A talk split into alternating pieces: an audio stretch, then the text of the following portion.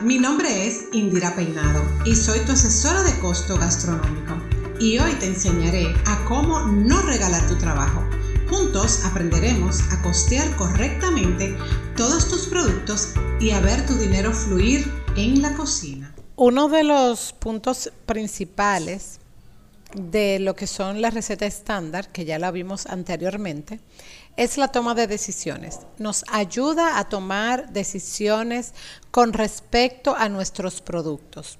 Porque, por ejemplo, muchas veces sabemos cuando hacemos compras cuáles son los productos que más pesan, ¿verdad? Dentro de lo que es nuestra primera parte de la receta estándar, que serían nuestros escandallos, que lo vamos a ver en nuestra próxima entrega la semana próxima.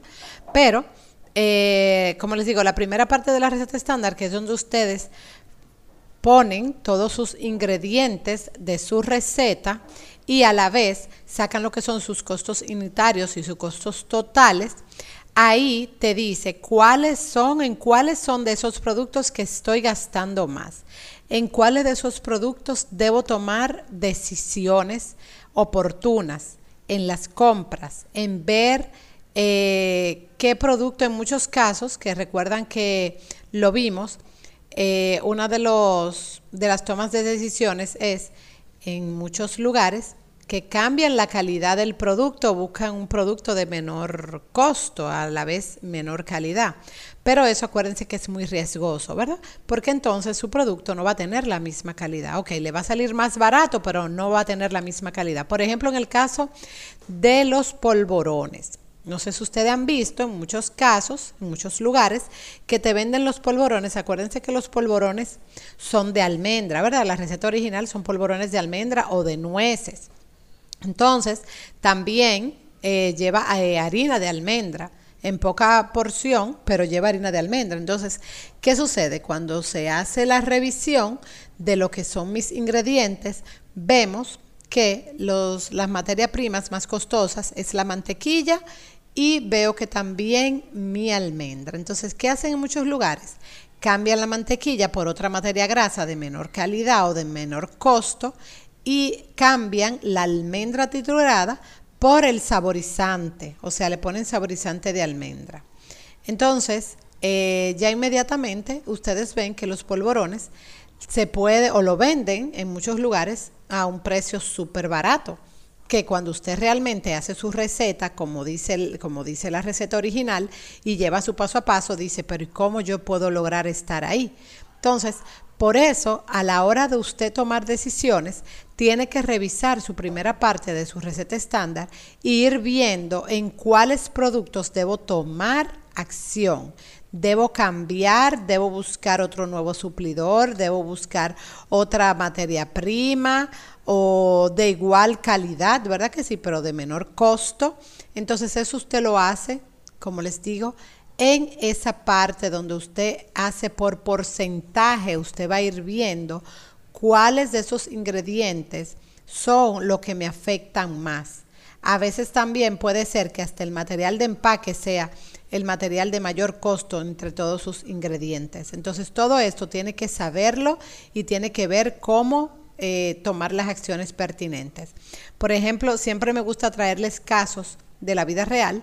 Eh, un caso de un estudiante que hace pastel en hoja para Navidad.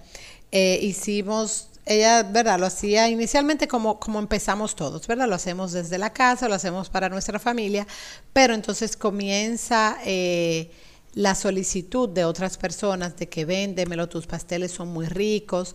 Entonces, como también me mencionó otra, otra estudiante, me encanta cocinar, pero yo soy muy eh, desperdiciadora, o sea, yo voto, eh, le quiero poner muchas cosas y al ponerle tantas cosas, lo que hago es que malgasto mis ingredientes.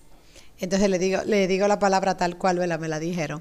Entonces, eh, en ese momento, cuando usted realmente lleva su receta a una receta estándar, que usted dice, ay padre, pero esos pasteles yo lo estaba vendiendo, por ejemplo, en su caso, yo lo estaba vendiendo a 150 pesos, a 175, pero ahora lo voy a tener que vender casi a 300.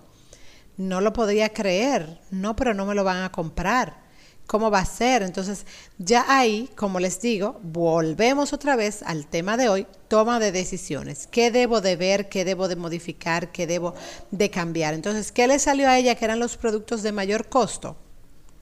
La carne, porque ella pues, utilizaba carne de buena calidad, y el aceite con vija. Entonces, ¿qué debemos de hacer ahí? Tenemos que tomar acciones con esos dos productos. ¿Dónde debo conseguir la carne que sea carne de igual calidad pero menor costo? Y ese aceite con vija, ¿cómo lo puedo hacer mejor? ¿Cómo lo puedo hacer eh, que me salga un poco más barato? Entonces, esas son las acciones que tenemos que hacer cuando hacemos nuestra primera parte de la receta estándar para nuestra toma de decisiones correcta. Hemos finalizado nuestro episodio de hoy y te pregunto, ¿qué te llevas? ¿Qué aprendiste?